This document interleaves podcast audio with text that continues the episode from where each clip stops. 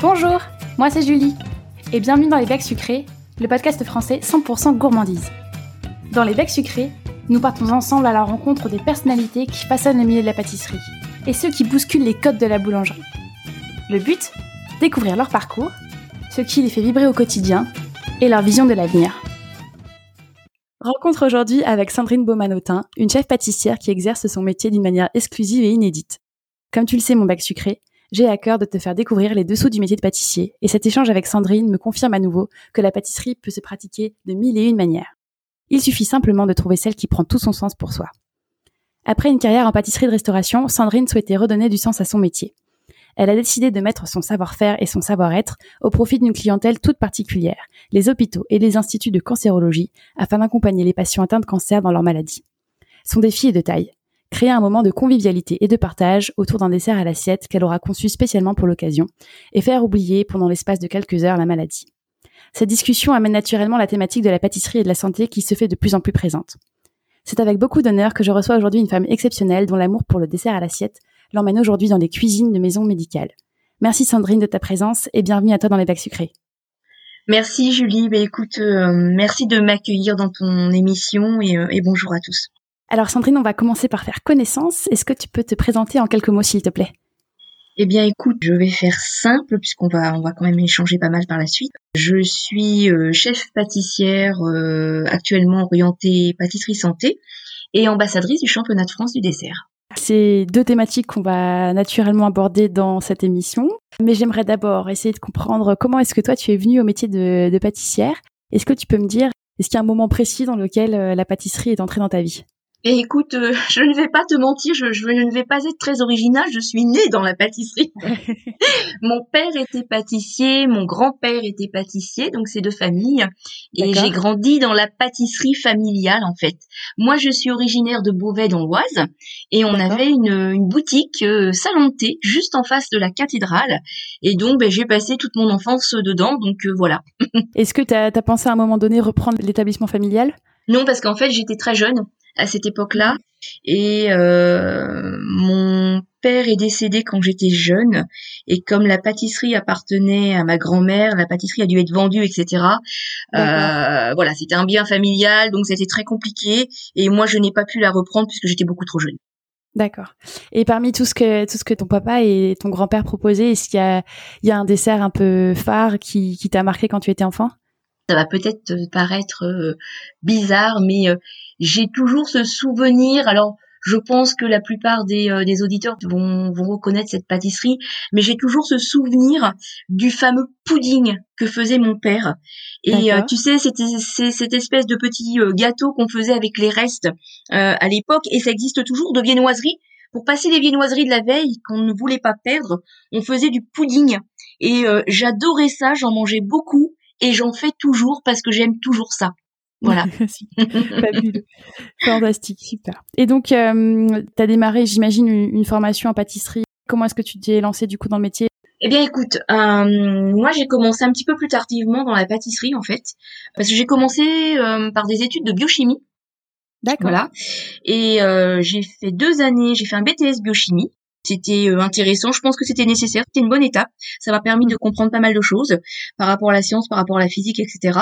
Et puis ensuite, euh, j'ai euh, passé un CAP cuisine en premier parce que je voulais avoir des bases en cuisine. Et ensuite, j'ai fait une mention complémentaire de dessert de restaurant.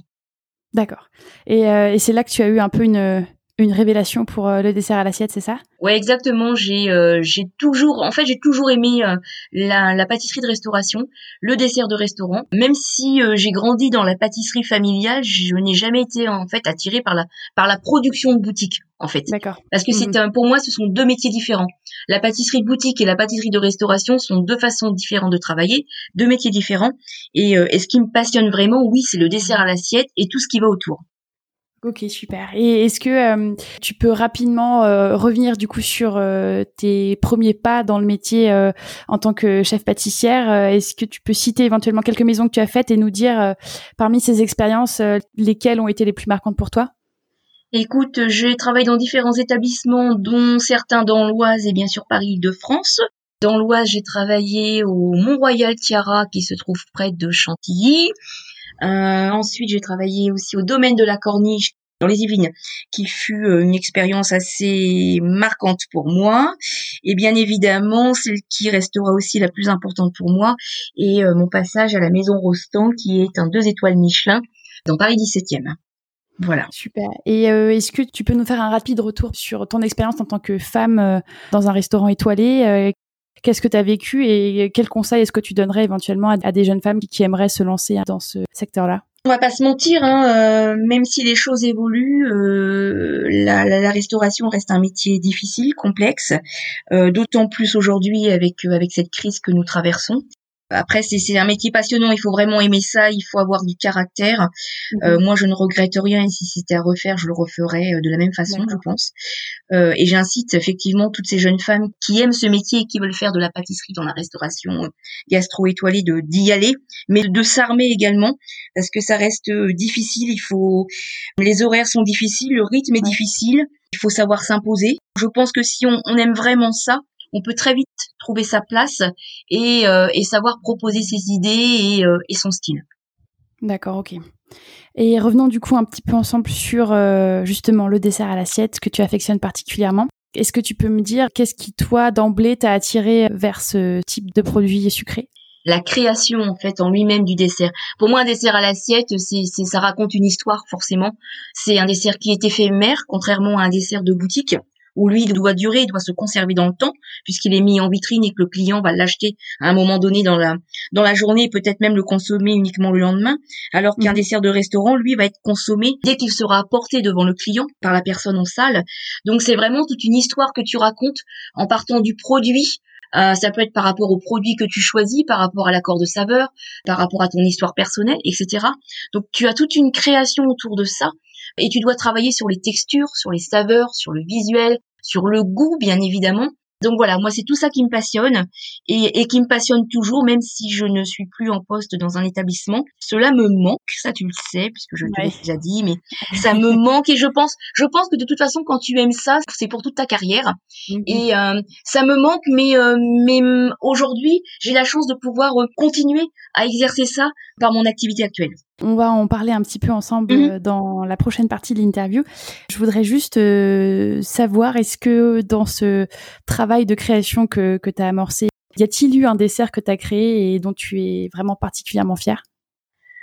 J'en ai j'en ai plusieurs, mais euh, j'avoue que euh, j'avais créé chez Maison Rostand un dessert euh, autour du chocolat, un dessert assiette mm. autour du chocolat, chocolat caramel, qui faisait vraiment sensation. Donc celui-là, oui, j'avoue que j'en suis particulièrement fière. Et également un autre aussi avec un accord de saveur un peu différent. On était autour du chocolat. Tu vois, on revient toujours au chocolat. Hein. Je, je suis une grande adepte du chocolat. Euh, c'était autour du chocolat et du panais, chocolat panais noisette. et, euh, et j'avoue que celui-ci euh, reste aussi un, un, dessert phare de ce que j'ai pu faire parce que j'arrivais, j'arrivais à sensibiliser les enfants à prendre ce dessert et ils adoraient au final. Et ça, voilà, c'était quelque chose pour moi de très important. Bien sûr. Comment est-ce que, par curiosité, tu travaillais le panais pour qu'il s'intègre bien dans un dessert à l'assiette? Eh bien, écoute, je travaillais de différentes textures, et accru, et euh, sauté, et en glace, et en émulsion, et en chips. Donc voilà, il y avait un gros gros travail autour du panais, mais le résultat était euh, était assez surprenant et on avait une petite boule de chocolat giandouja euh, en, en forme de petites croquettes chaudes qui venaient couler au milieu. Ouais, c'était vraiment euh, assez assez extraordinaire, hum, très gourmand. Très gourmand, ouais, ça semble très gourmand en tout cas. Et euh, donc, tu as décidé en 2012 de te présenter au championnat de dessert à l'assiette. Oui. Euh, moi, je connaissais pas l'existence de ce concours. Tu me l'as fait découvrir. Est-ce que tu peux nous, nous dire comment est-ce qu'il se présente et euh, en quoi est-ce que ta participation à ce concours a vraiment été déterminant pour ton parcours? Alors écoute, le championnat de France du dessert, oui, restera un, un grand moment dans ma carrière et, euh, et je pense qu'il m'accompagnera toujours maintenant jusqu'à la fin de ma carrière. Il a été créé en 1974 en fait par Culture Sucre, en collaboration avec l'éducation nationale et professionnelle de l'hôtellerie et de la restauration. Donc Culture Sucre, c'est une association interprofessionnelle du secteur de la betterave sucre en France.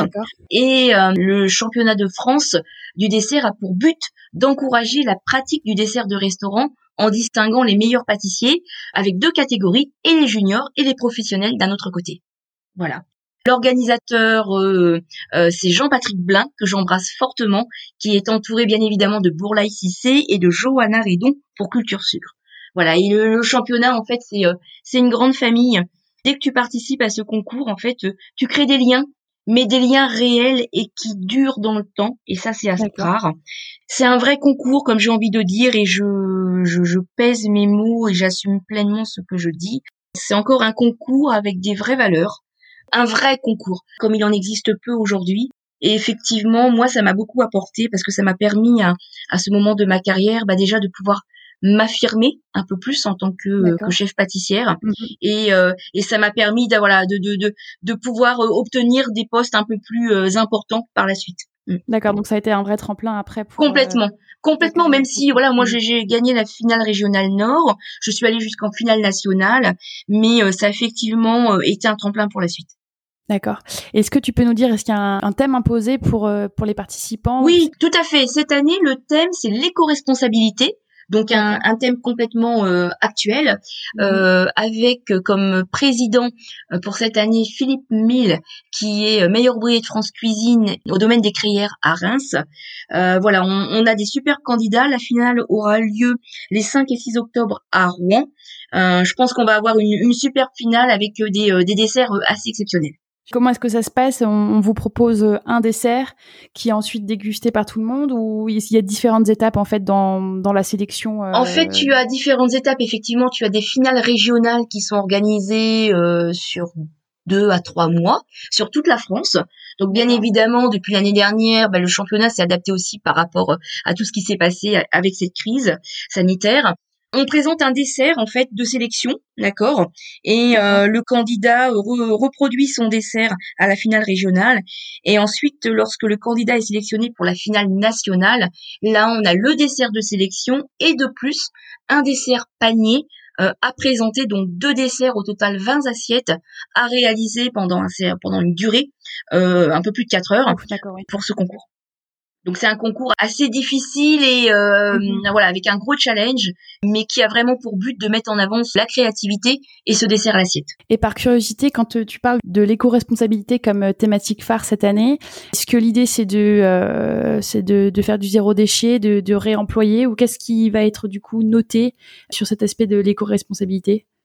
Ouais, tout à fait. Tu, tu, tu, as différents critères, mais tu as effectivement euh, faire attention euh, euh, bah, à la gestion de ces marchandises. Donc effectivement, faire en sorte de réduire au maximum les déchets ou ne pas en avoir du tout. Donc c'est proposer des solutions pour pour utiliser ces déchets. Ça va être effectivement aussi de travailler avec des produits locaux. D'accord. Aller directement à la source voilà, tu, tu as différentes euh, façons de le de le proposer et ça c'est au candidat d'essayer euh, euh, d'avoir beaucoup d'imagination Mmh. pour aussi euh, proposer mmh. des choses un petit peu nouvelles et innovantes en termes d'éco-responsabilité. Et donc toi, tu, es ambassadrice du concours. Oui. Est-ce que tu peux nous dire qu'est-ce que ça implique concrètement pour toi au quotidien? Bon, je ne suis pas la seule. Hein. J'embrasse d'ailleurs mes, euh, mes confrères ambassadeurs du, euh, du championnat. nous sommes plusieurs et mais je suis la seule femme, donc j'en suis ravie. nous, nos missions en fait, c'est surtout bah, apporter du conseil aux candidats que ce soit les juniors ou les professionnels, des conseils pour optimiser leur participation à ce concours. Mhm. On peut également les coacher si certains nous posent la question et qu'on voilà qu'on a un bon feeling, qu'on a envie, on peut également les coacher, euh, échanger avec eux euh, par rapport à tout ce qui est point technique, déroulement du concours, l'organisation. On est on est également le lien entre l'organisation du, euh, du concours et, et les candidats. D'accord, fabuleux. Et hum, cette année en finale, combien de candidats vont être présents? Eh bien, écoute, normalement, nous avons huit candidats. Huit candidats. je ne me trompe pas. D'accord. Et du coup, est-ce que tu peux me dire, toi, depuis ta participation en 2012, est-ce que euh, le dessert à l'assiette en tant que tel a connu des grandes évolutions? Oui, ça c'est euh, c'est une évidence. C'est vrai que euh, on voit d'année en année cette évolution, que ce soit au niveau technique professionnels, au niveau des associations de saveurs, des associations un petit peu plus innovantes, un peu plus risquées qu'on aurait pu nous proposer à l'époque.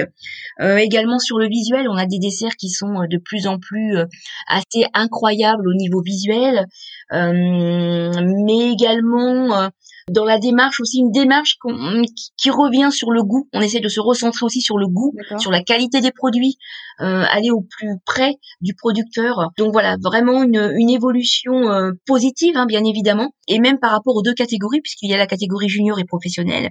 Et c'est vrai qu'on se rend compte que parfois, ben, les juniors euh, dépassent les professionnels, quoi. Donc c'est ça qui est assez incroyable aussi. Ça, c'est dingue. C'est vraiment incroyable.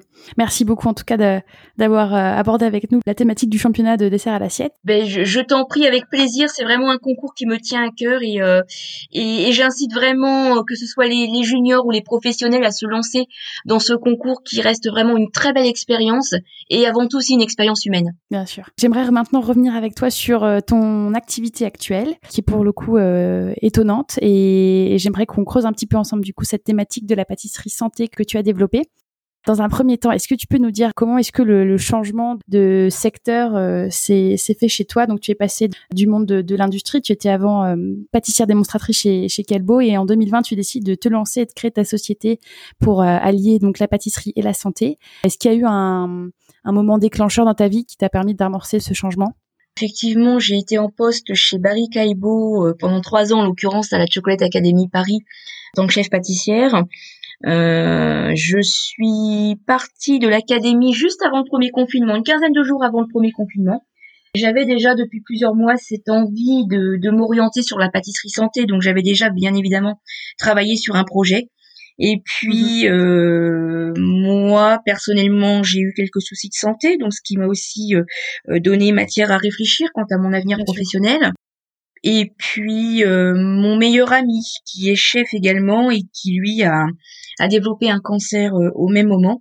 Comme on est très très proche, euh, je, je, je, je l'ai accompagné et je le suis. Enfin voilà, on c'est devenu quelque chose de très euh, de très difficile aussi pour moi et je pense que ça m'a conforté dans cette idée de, de m'orienter dans la pâtisserie santé. Bien sûr. Et surtout à m'intéresser à la, à la cancérologie. Mmh et puis voilà, donc j'ai décidé tout est arrivé en même temps. Mon départ de chez euh, de, de, l'académie, euh, cette crise sanitaire, euh, mon meilleur ami avec son cancer, voilà, moi de, de nouvelles orientations. Je, donc j'ai décidé de, de prendre une nouvelle direction pour un avenir qui aura du sens, individuellement, collectivement.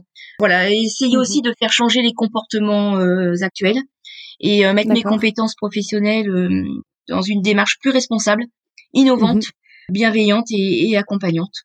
Et du coup, j'ai décidé de, euh, de me lancer dans ce projet de proposer des ateliers de pâtisserie santé dans les établissements de santé et en cancérologie.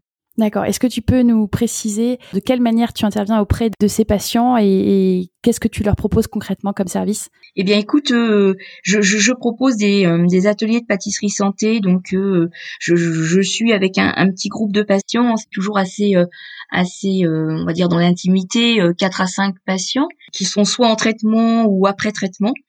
Et euh, je leur propose. Alors, le, le but déjà de ces de ces ateliers, c'est vraiment de redonner du plaisir à la personne, l'envie de manger aussi, parce qu'il y a certaines personnes qui, qui ont perdu l'envie et qui ne peuvent plus manger. Donc leur redonner l'envie de manger, de préparer, euh, retrouver aussi, remettre au, centre la gourmandise euh, et de leur assurer ben, en fait une meilleure qualité de vie pendant et après la maladie.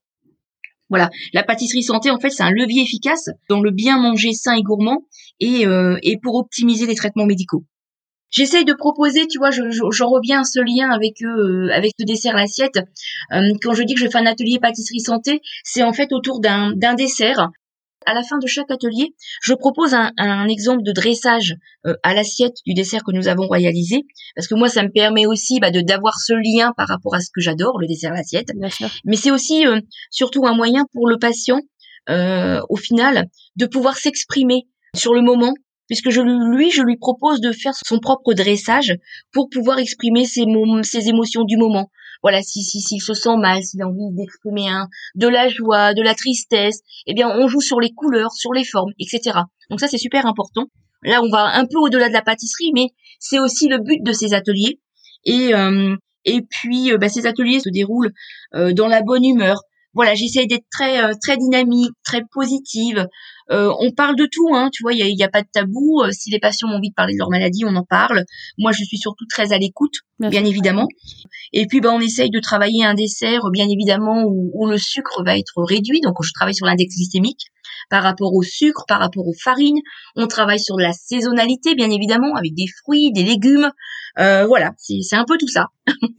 Super. Et donc du coup, euh, quel type de sucre, par exemple, et de farine tu privilégies pour ces patients? Eh bien, écoute, puisqu'on essaye de réduire l'index glycémique, bien évidemment, euh, je leur propose surtout de travailler du sucre de fleur de coco, qui a mhm. une la spécificité d'avoir un index glycémique bas, puisqu'on va être en dessous de 30. Euh, mais également euh, des sucres complets euh, naturels qui ne sont pas transformés, qui sont encore riches en vitamines, nutriments, antioxydants.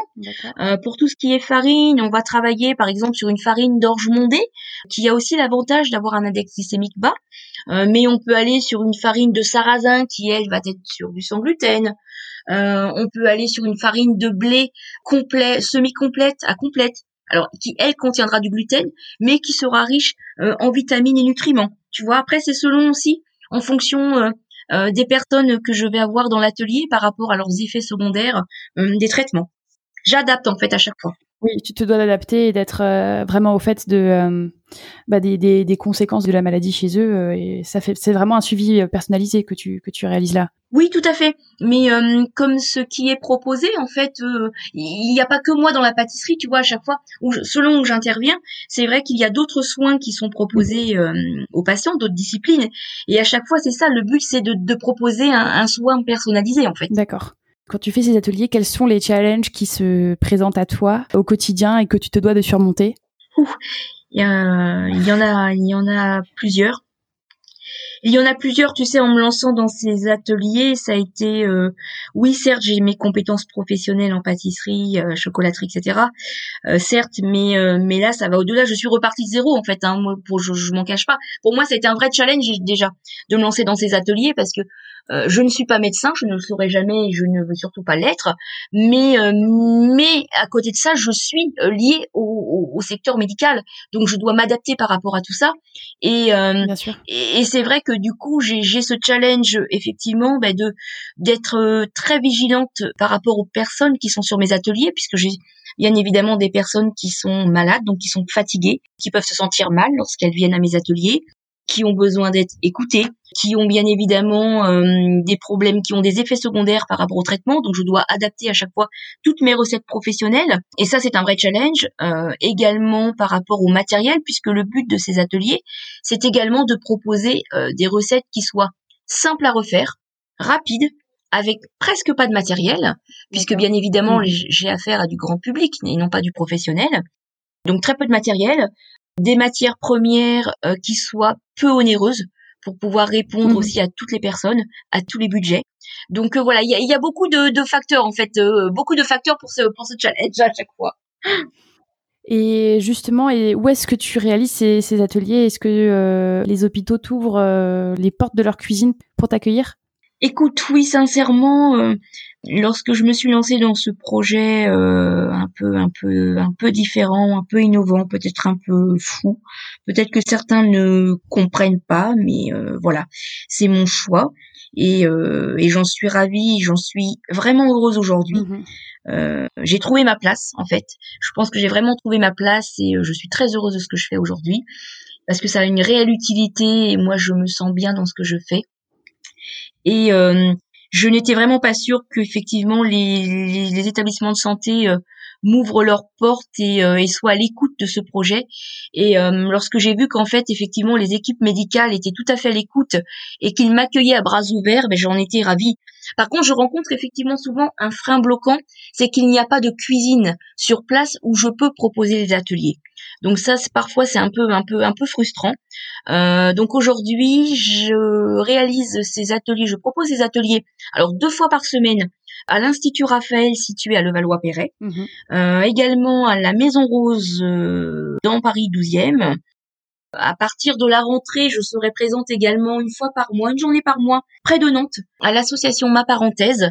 Euh, donc ça, j'en suis ravie aussi parce que je vais pouvoir euh, me rapprocher de cette région que j'aime beaucoup aussi. Il y a mhm. beaucoup à faire, euh, voilà. Et je suis en échange avec d'autres établissements, surtout sur la région Île-de-France. Mais effectivement, comme il n'y a pas de cuisine, bah, alors certains établissements sont en train d'en construire. Donc je pense que pour la rentrée, je devrais pouvoir y proposer des ateliers. D'accord. Mais voilà, c'est, ça prend du temps et il faut être patiente. Bien sûr, mm. tout à fait.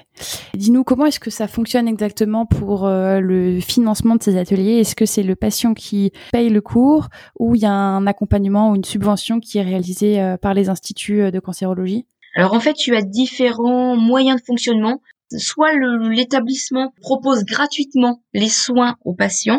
Et dans ces cas-là, l'établissement, lui, euh, bah, fonctionne par don uniquement. Hein. Il faut trouver des mécènes, il faut trouver des donateurs. Et ça, c'est un vrai challenge de tous les jours mm, mm. pour les instituts de trouver des fonds pour pouvoir proposer ces soins gratuitement aux patients.